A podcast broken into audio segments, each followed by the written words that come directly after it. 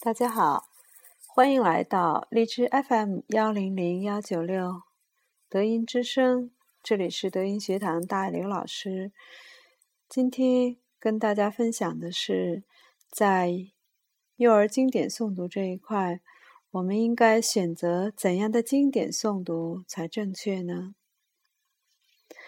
呃，在我们选教材的时时候，我们最关键的是要明确。什么是经？什么是典？依据上善治水的原则，准确无误、无误的选择经典，使经典的应用恰到好处的适用于人生发展的各种不同时期，适应于人体内环境不同生理阶段的需求，适应于无为会时与有为治时的需求。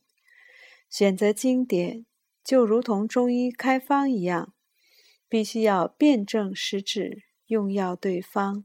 君臣佐使，配伍得当，各尽其用。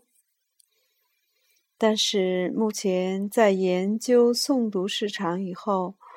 所看到的情况却并不乐观。社会上的经典诵读已经滑入了商业图利的歧途之中。非经非典的读物充斥于经典诵读领域，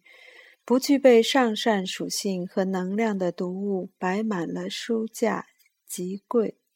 经与书的概念混淆杂成，经典之多，涉及之广，使人目不暇接。甚至将唐诗宋词都作为经典罗列于世，使家长们和老师们。在选择经典中无所适从，无法抉择。诵读教材要分清主次，贵精贵专。另一方面，大量经典诵读宣传者推出的诵读方法过于简朴，对于经和书的选择，在推广和介绍中杂乱无章，没有主次分别。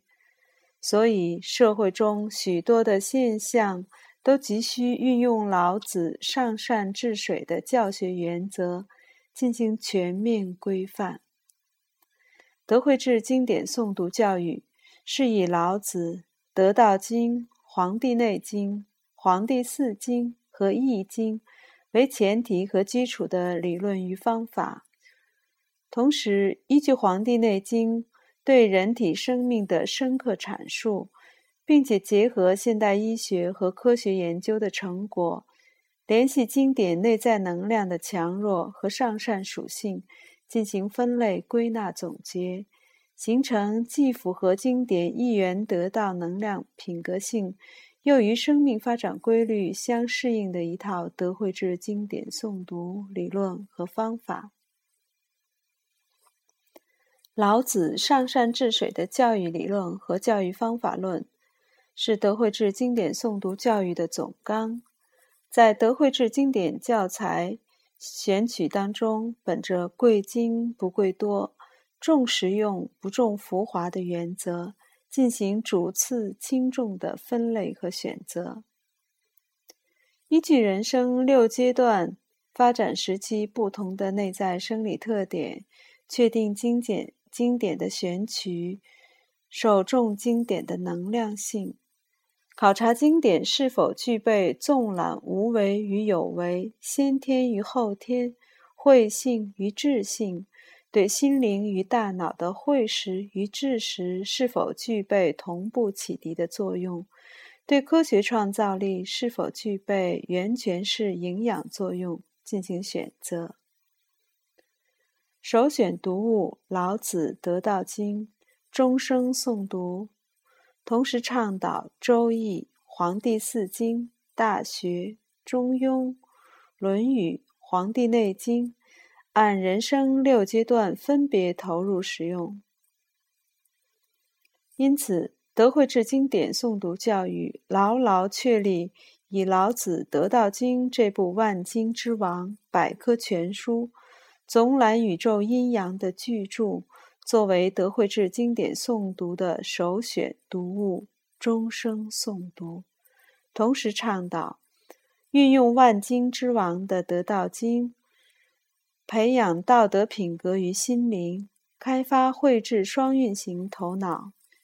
运用五经之首的《周易》，培养天人合一思维观，启迪符合自然规律的聪明才智；运用道法之祖的《黄帝四经》，树立道本、德本和民本思想，培养道学治世圣才。